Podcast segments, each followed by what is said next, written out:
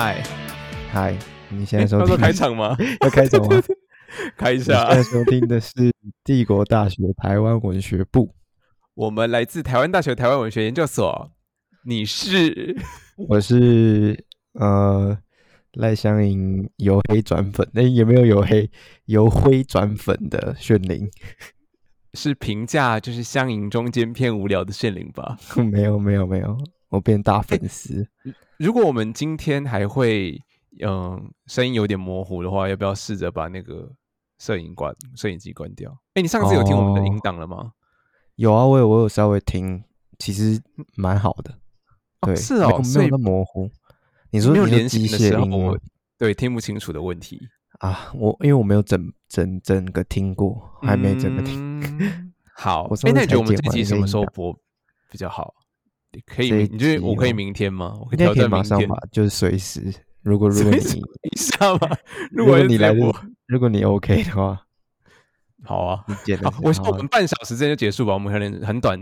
很短促的来一个现场直播，可是哎、我还没有自谁我介绍哎、对，我是 I don't know，我是小美人，我是哦有登上联合文学八月份的小美人鱼。虽然他们是说是文学素人，但是我想，Well 说我是文学巨星也是可以的，因为巨星偶尔也是要下凡。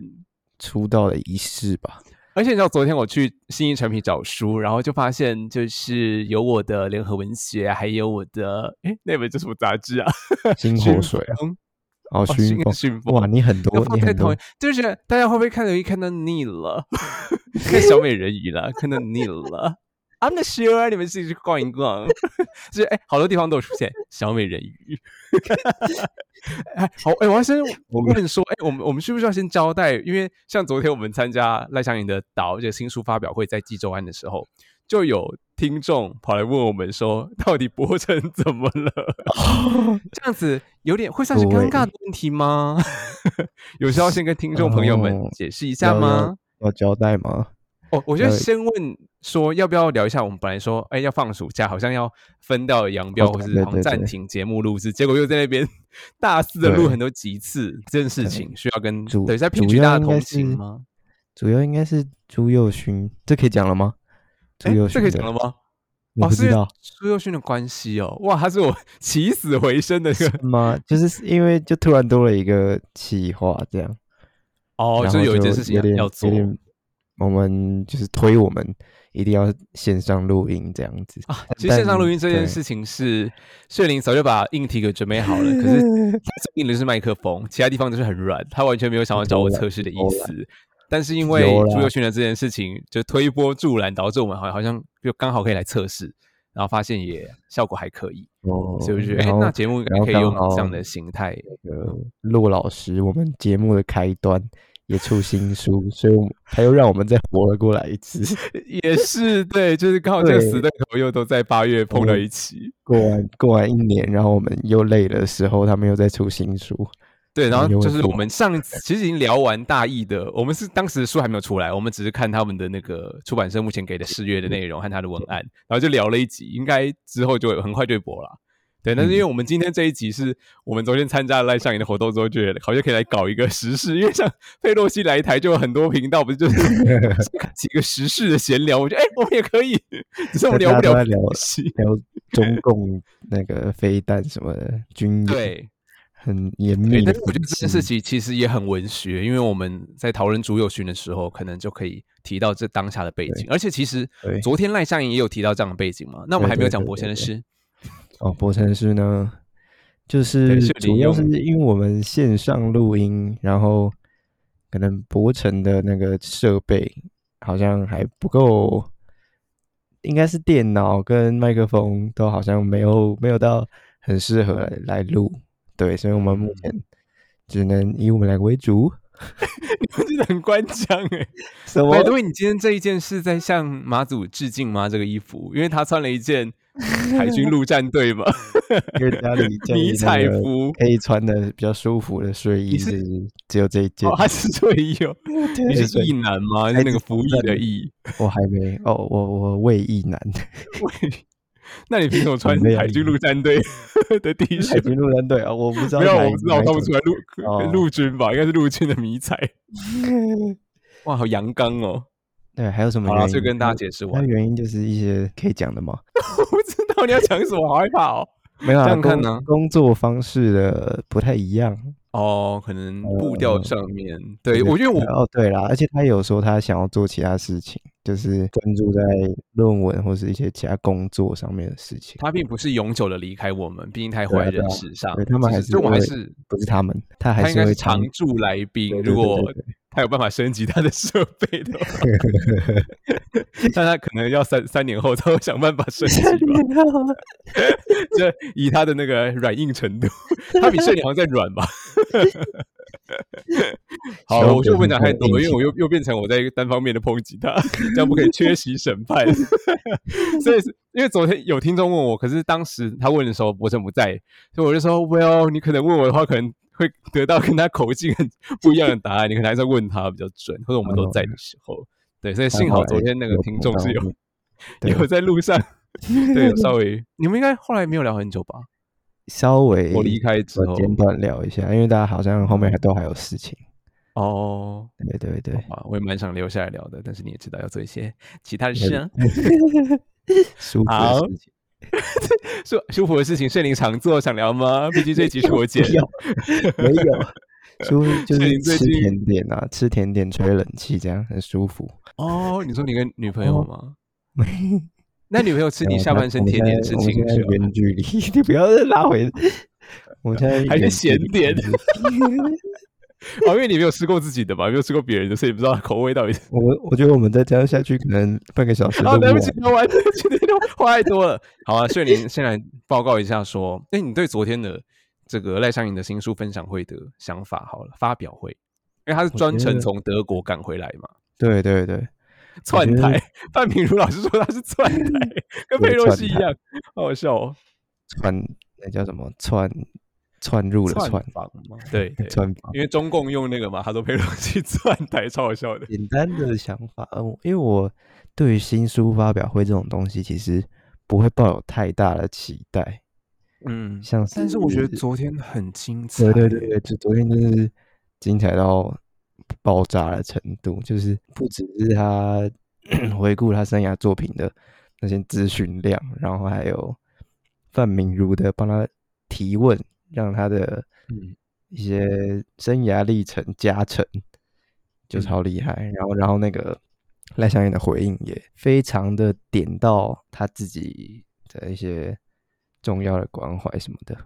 赖香盈其实用字很经济，请容许我用这个词，因为还是经济学女孩嘛，就是怎么会这么精准，可是又优美？因为我选用的词都很到位，对对，因为我光把他逐字稿打出来，就已经是一一篇非常好看、可以得奖的散文。哎，我觉得我的笔记应该可以贡献给大家。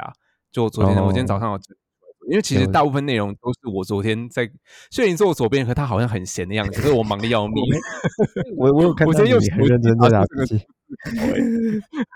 几乎 超累的。我想说那你耳朵听，大部分记一些点就好了。好，那现在用耳朵听的可能炫灵 有什么？你对昨天他可能提的有几个点，最有印象深刻的点要聊一下吗？好，那我要从那个就是范明如有就是提问，比较中后段的时候提问到说他在读第一版的，哎，不是，对，第一版的岛的时候，他感觉到读者和角色的距离有中间有一个隔阂的感觉，对对，那个隔。然后，但是到了白色画像，他觉得这个距离好像消哦失了，对，他就问了是这个问什么跟什么的距离？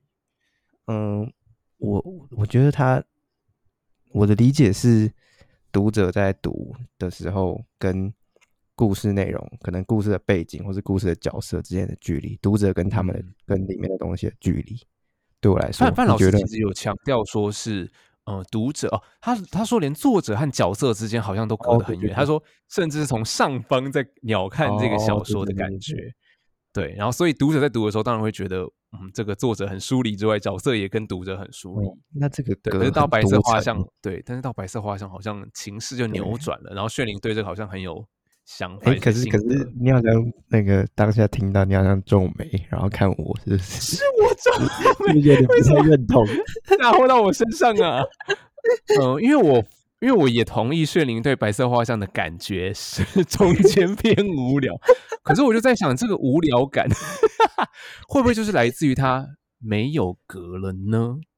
对我就是听到这个问题，然后还有赖香盈的回答的时候，我就恍然大悟，原来原来我会觉得白色画像偏对我来说无没有那么有感觉，没有那么有感觉的原因，就是赖香盈回答内容。好，我我我的印象是他有特别说到两个很重要的词，一个是怀疑，就是他的写作的时候，年轻的时候有怀疑，然后另外一个词是悲悯、怜悯角色。赖香盈的意思是，他在写岛的时候，就是最早期的作品，他抱有对于时代或是对于历史的一些怀疑，然后可能他对角色也会有怀疑，然后让角色对于时代也会有怀疑，对，然后加上他当时的写作写作技巧可能还很青涩，所以还没办法掌握的那么完全，然后但是到了。白色画像之的时候，他又好像怀疑不见了，就剩下悲悯的这个特点。他对于角色，那为什么你会觉得无聊？让你觉得无聊的点是什么？角色更有这个连接是什么？为什么悲鸣好像让你觉得无聊？哦。因为我以为你有感觉是这个，我以为你讲大肆的阐述，大肆的阐述。你你你要不要先讲你的感觉？我要想一下。就是他说为什么会呃从怀疑到悲悯，其实中间的过程就是人事历练的累积嘛。那当然还有协作技技术的累积，所以就不再年轻了。年轻的时候对任何事情，尤其他有强调他是从戒严时代走出来的人，哦，所以他对当时的语言范式，对这些。他没有说高大上，可是就是这些好像很陈旧的陈词套语，也许是国足，对他其实是抱持了怀疑的，所以会站有点距离。可是我觉得那个怀疑，就是就是年轻人对时代会有的怀疑，每一代年轻人都对他身处的时代各种不满、抨击，完全这就是老人给我们的。可是我我觉得我们在读，可能一开始的前期、早期赖山影会有这种共感，虽然模糊朦胧，但是会有一种尖锐的感觉在里头。就是因为感受到他了他的怀疑，他的格，可是他说不格的时候会就太有情众生，以至于能够很 很能够怀疑，让那个角故事更有起伏嘛，那个情节的特色更明显。然后悲悯的时候，或者是我觉得就是其实很符合我，就表示我们还年轻。昨天是这样讲，请问我昨天是这样吗？我昨天是这样讲，阿兹海默症。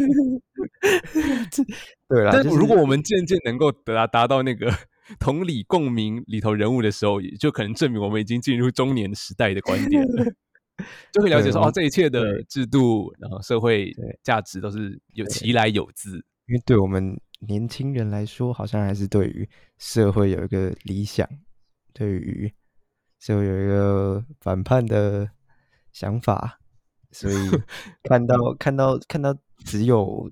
悲悯的部分就会觉得比较无感，而且因为他的悲悯，所以他把角色好像隐身在那个时代里面，没有对朦胧了当下的社会有什么强强烈的反应意见。对，好像但我们想要看的是这个，我想看的是那个反思的部分冲突。对，我觉得还有另外一点是，其实他有讲就是成长啊，就是他不是说文学是一个很残酷的一行吗？就是我们等到最后这个作家巅峰造极了，最元首、最成熟的作品，可是那几乎也就是他的 暮年之作，可以盖棺论 定了。对，那我要讲的是，就是如果我们单独只看白色画像，也许真的觉得中间偏无聊。但所以我一直主张，就是要。整个作家贯穿他的创作史去看待，才知道他这本作品的意义，才知道他前面已经经历过朱天心阿姨式的刮除藤壶的手续，然后跨越死亡的山丘，才来到今天这个抗战。所以他不是凭空立刻到今天的赖香盈，无中间变无聊的赖香盈的。所以我觉得他他不是也说，就现代文学，呃，幸或不幸的地方也在于，就是读者或研究者们可以大量的介入作者创作的历程。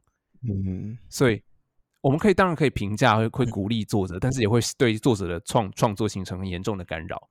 他又讲到一个很重要、很重要，嗯，很重要一点是，台湾的市场真的太小，就是好像嗯年轻作家可能刚出一两本书，都还是还没办法掌握里面的故事之类的，然后就写不下去，因为没有钱，没有没有嗯心，只能跑去做一些别的事，当教授是当学者，然后是在出版社工作之类的。嗯然后他说文学是写作的热情。对，他说文学是不是中年危机，是青年危机。呃我对这个很印象深刻。对对对他说文学对他而言没有中年危机，嗯，反而是从出生之读要跨越到可能就三四十岁的时候，然后那时候会对，因为手上资源不足，然后你可能也会对自我的技术或价值感到怀疑。那时候危机是最严重的。可是，所以他就说，其实岛在二零两千年出版的那个岛，就收录了一九九零年代的作品嘛。那那个就是他的青年时，也许呃，对范明如是来说，就是证明他进入所谓的青年时代，要在更上一层楼的时候的作品嗯代表作。而且他中间的确也是休息一段一大段时间，对不对？对不对？你看我上我们上次那一集是不是大家是拿出来听？对啊，我已经对他的那个创作史对对对，已经有一番回顾了。对，因为他中我不能说是就是因为全妙金的关系啦，但是他的确中间搁比了很长的一段时间。对，讲可是这次重出就是能量很丰沛。嗯，你要说什么？就是讲回悲悯这个事情。好就是你为什么对这个词这么感兴趣啊？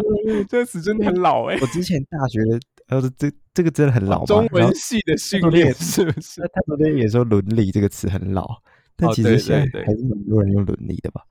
哦我觉得我们应该从当代文学的观点去重新看这些词啦。比方说，哪一个作家没有遵守伦理啦，这就可以聊一下，嗯对不对？因为我很有印象，就是在大学上过陈大伟的课的时候，他有特别说，对他来说，可以成为嗯、呃好的作家，从好的作家变成伟大的作家的那个过程，是你学会对角色产生一种悲悯。嗯对我对这个就是非常有印象。然后赖香玉昨天一说，就整个就连起来，然后就想到瘩陆老师的作品，好像 好像对于角色没完毫无有悲悯的悲作家甚至 甚至利用这个角色的虚构的角色，然后来攻击现实的人或者意事件。对对对对，所以但是我觉得这个悲悯可能要搞清楚，就不是你一开始写作，你你青年的时候出生之读的时候你就悲悯，就是那会变成就是作文病啊。你知道我现在看马祖。文学奖，我就觉得为什么你都要把马祖讲这么好，明明就有很多烂的地方，你们都不写，就是一直歌颂他，就是好像很悲悯，可其实是很廉价的。所以我觉得这个嗯是一个见山是山又不是山，然后又是山的过程。就你前面一定要经过怀疑，你才这个嗯悲悯才是有价值的啊、不然你一开始就对对对对对，那时候我觉得青年你就是批判怀疑，我就没有问题先。成为一个好的作家，对，就是对你要成为那种就是很尖锐的，完全没有问题。对对对对对，但你可能走到三四四十岁，你就会有另外的高度，有厚度，嗯 所以你可能有也会有一段时会被青年评论者评为中间偏无聊时期的作品，但是不要害怕。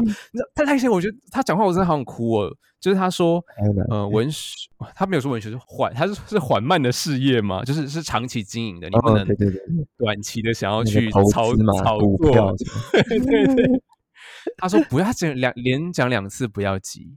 只他他说不要急，不要急。对，你要把目光二三十岁的时候，想要赶快对急切的想要拼出一点什么，我就想自自我证明，我到底可不可以在文学圈混下去？在这个嗯如此狭窄的，我我因为我们自己跟文学产业链也算有接触，真的大家都好穷，好可怜，对啊，互相折磨的产业链。对，所以我觉得年轻的写作者一定会很自我怀疑，这个也很正常啦。只是他就告诉我们不要急，只是也是要想办法找到自己经济的资源。不然好就去中国中国卖书好了。但是你就变成你没有办法写任 何实我开玩笑话啊、我开玩笑的。如果像呃台湾的外省作家，很多都去中国出书啊，因为他们的意识形态和史观是很雷同的，只要删减一些部分，可能就可以陆顺利的的出书。应该也蛮多跑到那边。对，张大春、朱天心，你看，就是会是外省的二代作家，这不是巧合啦，我觉得就是能够在嗯中国出版的。其实那个他们范明如提到那个问题，就是从岛到白色画像，其实我觉得有有一个蛮简单的原因，诶，就是诶？从角色的刻画来看，嗯。对，就是他在岛里面，因为都是很短的篇目嘛，所以他对于角色的刻画没办法非常的完整，没办法花很多篇幅去刻画这个角色的个性，或是发生了一些细节什么的。但是到白色画像，他他就三篇而已，然后都是很长的篇幅，所以他用他讲清志先生，他就可以讲的很巨细靡遗，就是他做过了什么事，在哪里看过杨牧，就是好像角色刻画就变得很清楚。我觉得蛮简单的就可以解释，好像哦岛对他来说有格，但是白色画像的角色对他来说没有格。我当下想到的是简单的解释方法，我反而才觉得白色画像里头的人物都好，也不能说面目模糊，该怎么说，就是可能太很圆融，哦，作者跟角色就是不隔到很太近了，以至于我觉得已经哦失焦了。不是，你知道不是呃，故事剧情那个事啊，怎么解释好难哦，好抽象哦。但是就是觉得这都可以解的。你你太理解了他的笔下的就是悲悯，好不好？就是悲悯，所以以至于嗯读的时候就觉得。OK，就是一个软绵绵的嗯白色恐怖时代风景。可是我记得他有在别的地方特别说，他写的不是白色恐怖，就是引号白色恐怖的哦故事。对，因为其实这些都是背景，他要讲的其实是那个时代这个背景下的人物。嗯，他昨天有一直强调他在写的就是画像，然后他就是一笔一笔把这些角色画下来给你们看，对嗯。所以不是白色恐怖，它就是白色画像，主是人物，所以我记得我那时候有一个诠释很棒啊，就台湾如何被中华民国化的过程啊，就他们不是其实都是台湾籍吗？嗯可是他们心智已经被后来的哦中华民国 reset，这个我想应该还蛮精准吧，自己在那很边。我昨天有跟他相认，算相认吗？就是他说他有，就是他有听过我，对，对，然后好好我说，好哎，对我们节目最近有聊到您的作品，他他说嗯，我好像知道，他好像知道，可是他应该没有听。我他应该有很多不尽同意的地方吧，但是我觉得这是文学评论者的自由，怎么样？像我们有所举证和发自内心，应该都还算。就作作者也对啊只我们很认是其中一个诠释，但是我觉得我我没有厉害到像朱佑勋一样，可以在里头把所有人物挖出来啦。那可是范明老师这其实真的有称赞他，对称赞一个作家，对，就是说这嗯就是赖香盈厉害的地方，嗯就是他把这些史料都成为读了很精通元熟之后，变成一种时代的氛围。他不会刻意去写这些人物，就是这些人物好像只是偶尔突然露面一下，提到这个人的名字，可他又隐没下去，成为那个时代的一部分。魏明如老师就是比我想象的还有综艺感，超可爱。对，我觉得老师口才有点太太好了，啊我跟他吵架就是意见不同，开也吵不赢他。人家他有说什么？你一定要称赞。突然称赞范云老师的是穿搭，他就说：“难道我大脑里头内容怎么样？很有逊吗？逊色了吗？都都是内外就是非常的符合。那是陈魔陈不在，你现在担任的狗腿担当是不是？范明如老师应该不会听我的节目，但我们在那个什么，哎，哪一集啊？嗯是新乡土，是不是有小骂一下范明如？有吗？是该不会是我吧？啊，哦，是要引用他哦。哦，就说哦，就说他他要把原住民写作也哦纳进新乡土对对对我觉，得是老师一个很早期的尝试啦，可能那时候那时候大家还在摸索，说这种新的框架怎么去处理哦，我觉得是很前沿的尝试啊。你有什么意见吗？没有。所以你对范云老师是有一些意见的，是不是我？觉得是一个引言嘛，就是要要要更细致的写之前，一定要有一个大的核心框架嘛，对不对？如果你别你现在在跟写作者喊话吗？你不要乱讲屁话啦！好，我觉得另外一个想提的是素题，就日文的学个呆，对不对？功课可是对赖香盈，东京大学的赖学姐赖香盈呢，她就是说是宿命的课题，我觉得就不断累积下来的课题啦。那他，我觉得他有一个诠释超棒，他就说，其实岛在两千年出版的时候，就是关于一九九零年代刚解严不久的心得。所以那个那个，他说任何事件其实都会发生两次，或者任何告别。哦，对对第一对对对次是你其实你心里，请问是竹子老师 就我有看过吗？就你当昨天在现场吗？有了，我有写下来。我我刚刚没有意识到学代是讲哪一段。就是呃，第一次告别是大家心里都还没有准备好，但是我们物理上已经告别了。但第二次告别是你重新把它拾回来，然后检视它的意义之后，然后嗯在心里头跟它告别。没错，你可以套用在很多地方，爱情或是跟历史错对，所以他把岛这种国族寓言他自己讲的哦，他把对国族寓言写成爱情小说，这也不是就是其超强来有自啊很。强，真的很强。然后他有一句话我也好喜欢，不是在昨天讲的是，他说重获诠释的能力是时间给我们的礼物。重获诠释的能力是时间给我们的礼物。鸡皮疙瘩吗？哎请问，请问，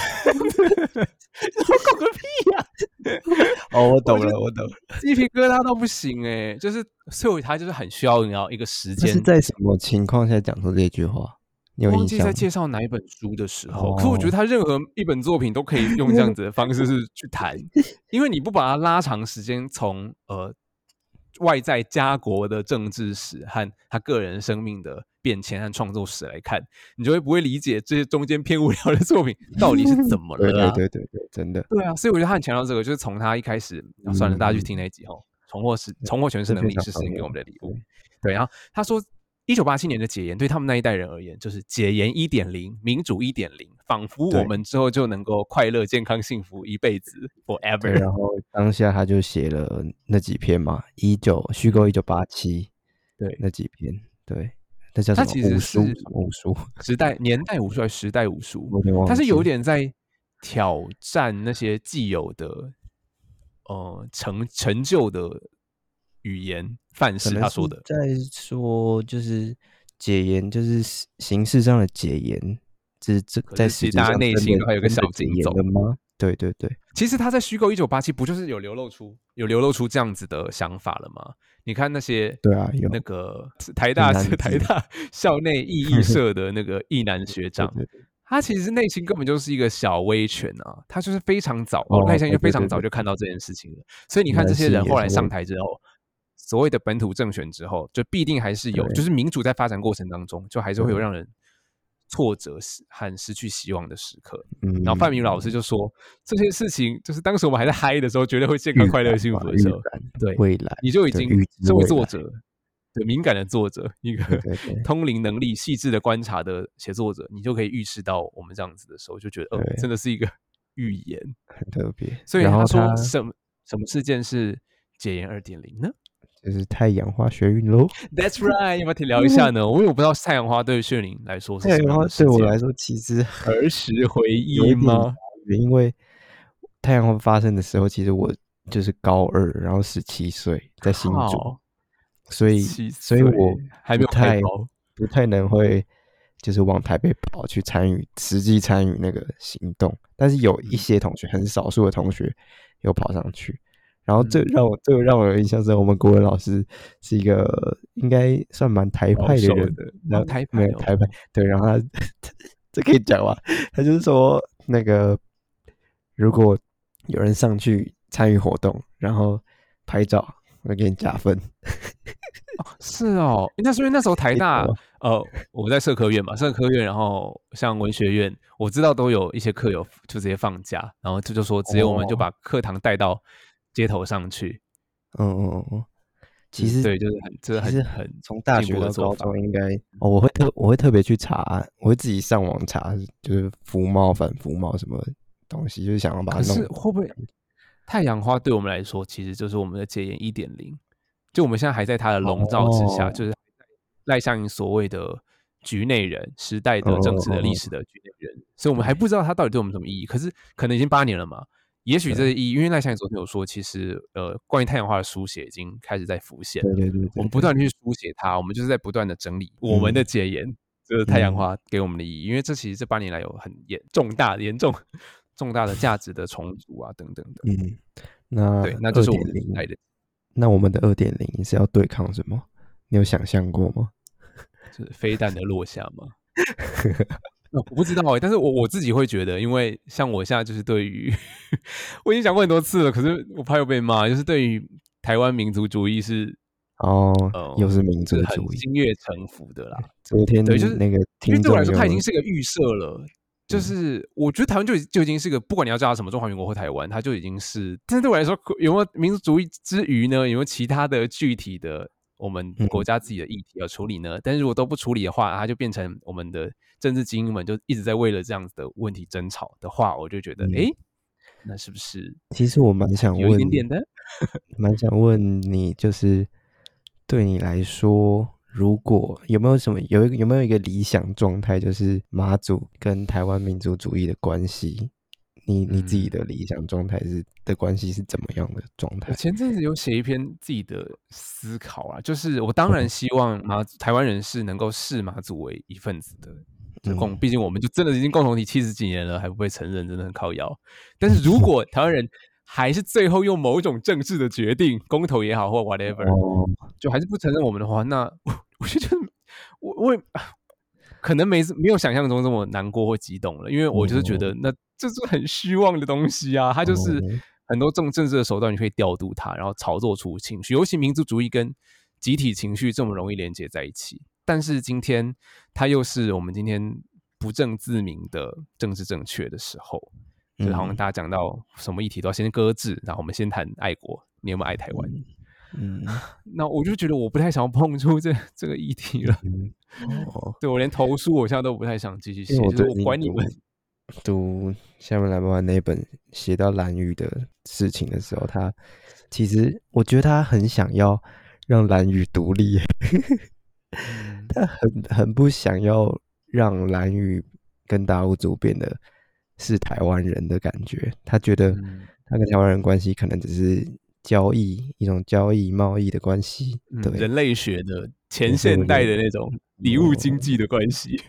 因为我们觉得我们是要投一个 panel，然后我们就是用什么 岛，对不对？你看，哦还有可可以以用赖香盈岛，可是我们这个岛不是指台湾，反而是从外岛、离外岛的观点看台湾本岛。嗯，因为我昨天去成品，其实是要收购我一直借不到的二零一四年马祖文学奖，然后里头，哦因为马祖文学奖每年都会请名家，对我已经收集到十十册，我都收到了，就是嗯。会请名家书写，那其实他就请平路写，然后哦，我觉得平路应该是这十年份的名家书写里头，我觉得写最好的。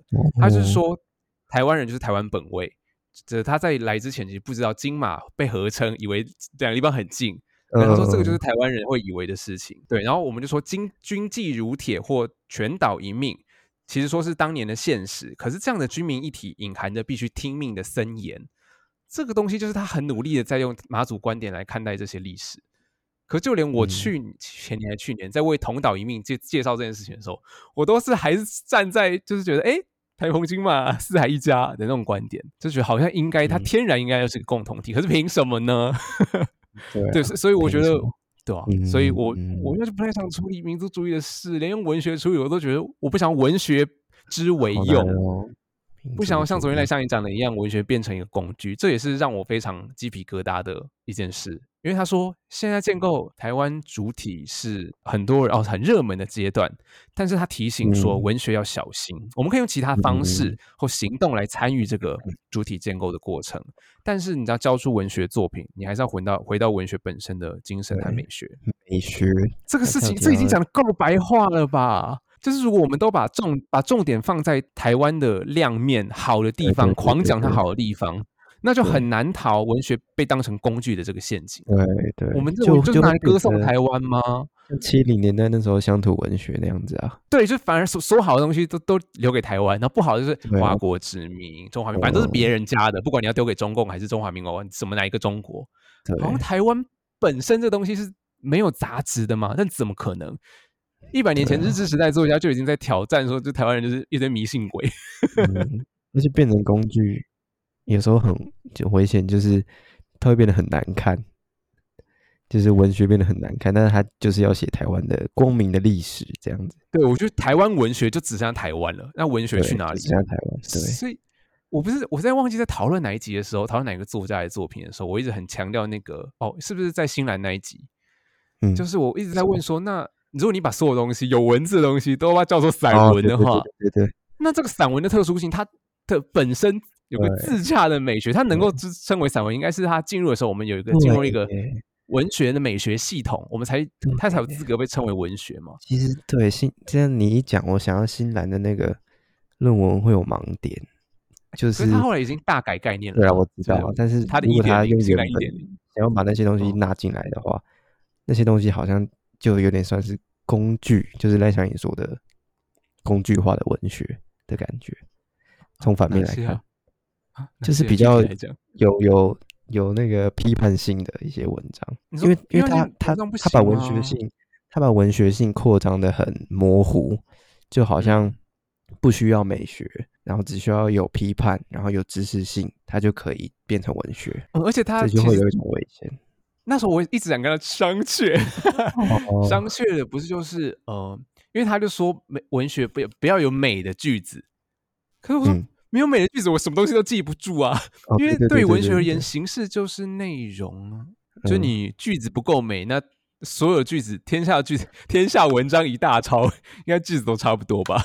嗯所以，像为什么我对赖香吟的那个那个句子重获诠释的能力是时间给我们的礼物，就是因为他这个句子美啊，美又有道理，他才能够被称之为文学吧。来，最后来再来骂一下骆老师好了啦。就昨天我们好像对某一些他的观点就觉得，诶，因为他说说小说还是要有伦理嘛，文学是有伦理在里头的。因为赖香吟对赖香吟来说，写作伦理就是控制角色的方式。我记得他是这样讲的吧？你说统就是控制，哦，控制制，哦控制角色的方式。他是说不要把他把角色当成就是木偶，嗯，他说角色不是你的玩偶，就你不能说他是正是邪，只能让他呈现该有的样子，所以他嗯就必须要有所节制，他不忍心任意的对待角色。哦，那他说“悲悯”这个词听起来可能很旧，但这是小说家基本的人格要求。对，他说这个伦理其实很平等，就是他是人，你也是人，就是你的角色也是人，所以你不能这样对待他。对啊，这是要这要跟谁讲啊？要跟骆以就是军讲吧？陆以军喊话。对啊，而且他的角色是有真人的哎，他不是虚构的哎，对啊，他他把真人拿去当书。啊他前辈后来直接直接用邱妙金三个字，对啊，然后呃，明朝里头又又用李维李维京，陈雪那就这这些在里面。所以我们上期在讨论大一还没有播哈，大在讨论大一的时候，我们就有在追问说，到底小说的自由的边界是什么？那我觉得嗯赖香吟就非常以小说家同行的身份点出了这个边界，就是对人和人的伦理的平等。嗯，对小说家不能以为自己对笔下的角色是予取予求、杀生杀予夺，嗯，对，但是这骆以可能是骆以军建构自己作者的权威的方法吧。他那你没感觉？好，他是享受那个权威啊，对，就他在其他地方是不是没有得到成就感，只好在小说里头 汲取。小说之王。他会不会是第一？他会不会是就是被称有有一段时间被称作什么小说界第一把交椅之个后就就开始那个膨胀吗？对可是他好像是在前辈怀之后才被称的吧？我不知道。哦，可是他从以前就不是有这个恶习吗，陋习，把他生命中的人物都挤到他的小说里头嘛，写的很怪诞。嗯对，就是私小我们是不是应该说从现卫私小说？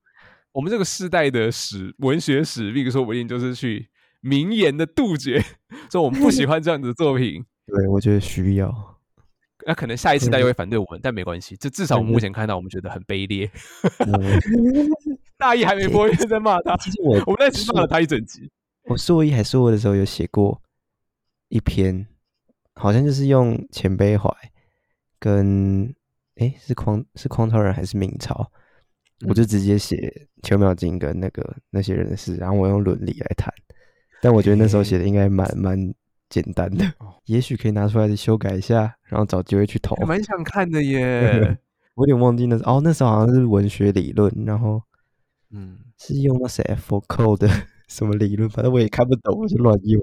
我就是在骂说他躲在后设小说的那种虚构技巧后面，然后再骂，再在攻击现实中的人，这样子大嗯大概是这样子。因为我特别详细谈他的后设技巧什么什么什么的，然后嗯就特别在里面提到说，这个后设技巧就是会有危险之处，就是会让作家可以轻易的躲在后面虚构这种技巧后面，然后做一些跨越伦理的事情。哇，你讲的很保守，我以为你要说卑劣的事。所以你这是在帮我们下一集打打预告哦，又聊了四十几分钟了我都，快忘记这一。篇了，我都快忘记这一篇了，我要去找回来把它。拿出来修改。那你要不要写下半栏不完？要组一个岛可以啊，从岛到岛之间哦应该会用到。可以哦，那你就把你好啊文化研究什么时候啊？文化研究什么时候要投？哎是不是差不多了？是已经在征稿了啊，还是，明年？来不及。可是明年我不在，还是你要顺便帮我发表如果？是如果是只有写摘要的话，就还可以。哦，好像可以哦。要要看一下，等下看一可是我下规定。好啦，我要来 剪这一集了啦，我还要写文案。Fuck。好，你说礼拜三早上，对，放个礼拜三之类早的之类的，反正他一直在那啊，大家会点开来听。嗯，好好好好，OK，拜等一拜。哎，等下等下，不行不行，我先确认一下说有没有办法下载。所以他现在 stop 对不对对，那个 start。啊